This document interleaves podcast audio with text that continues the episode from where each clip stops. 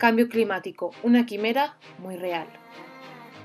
Las causas pasadas, las acciones presentes y las exigencias futuras para mitigar los efectos del cambio climático sobre el planeta a través de datos y testimonios de organizaciones como WWF, Greenpeace y Amigos de la Tierra.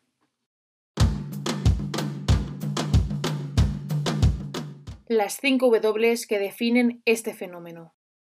Primera cuestión. ¿Qué? El Ministerio para la Transición Ecológica define el cambio climático como la variación global del clima de la Tierra por causas naturales y por la acción del hombre.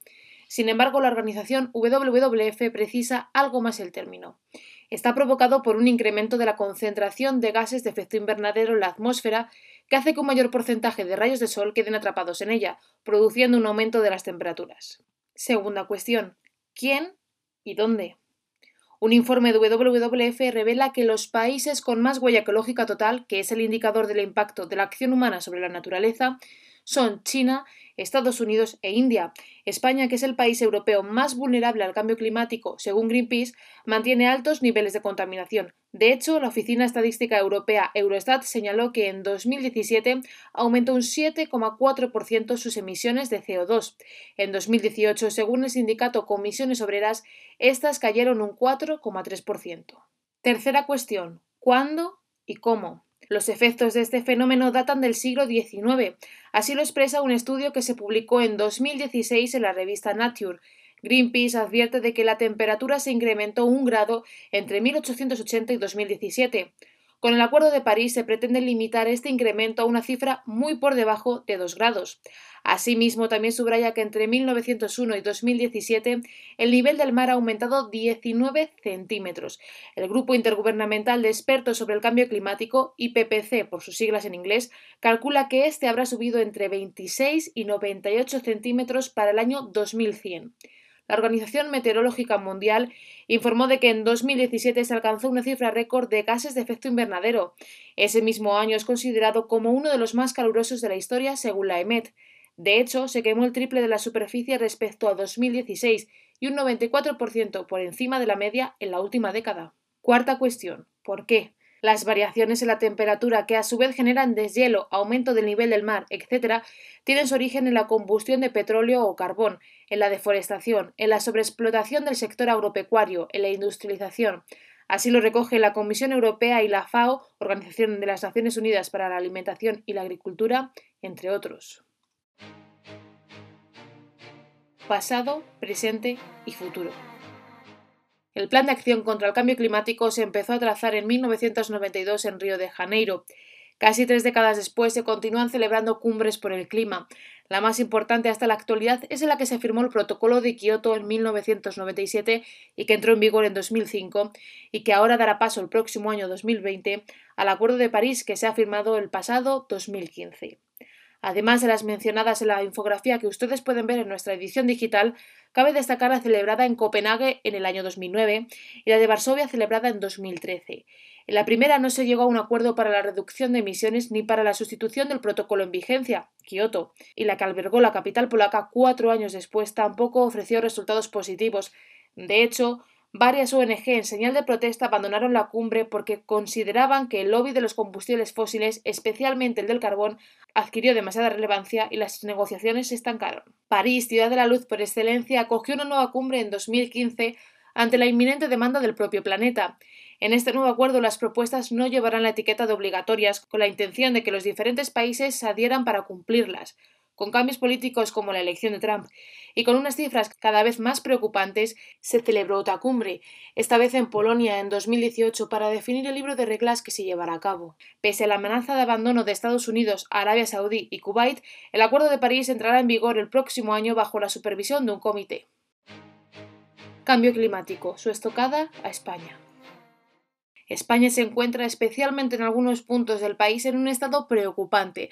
La variación de la temperatura podría afectar no solo al medio ambiente, sino también a la situación laboral y económica de los ciudadanos. Alerta por grave peligro de desaparición de la huerta hortofrutícola situada en Murcia, Comunidad Valenciana y Almería. Genera más de 2.364 millones de euros de aportación al Producto Interior Bruto y supera los 100.000 puestos de trabajo.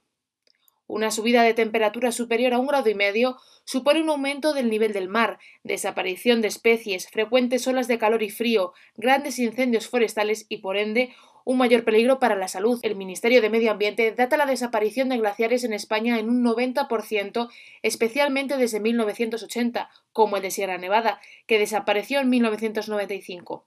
Y un estudio de la Universidad de Cantabria alerta de la vulnerabilidad de la costa cantábrica, especialmente en ciudades como Gijón y A Coruña, ya que tienen gran parte de su zona urbanizada en riesgo de inundación.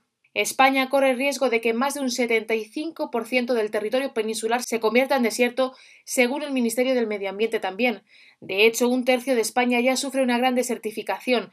Se debe a la sobreexplotación de los recursos hídricos, las malas prácticas agrarias o la existencia de una agricultura intensiva, entre otras causas. España se quema. En los últimos 15 años se han carbonizado más de 15 millones de hectáreas del bosque mediterráneo, según un estudio llevado a cabo por la Universidad de Lleida y de la UNED, que ha recogido Greenpeace. A lo largo de 2017 se sufrieron grandes incendios forestales y fue el peor año de la última década en cuanto al número de incendios y superficie quemada, un 94% superior a la de la última década. España podría sustentarse en un 85% con fuentes de energía renovables y prescindir de las centrales nucleares y del carbón, Pese a ser vulnerable al cambio climático, también cuenta con aspectos a favor para combatirlo.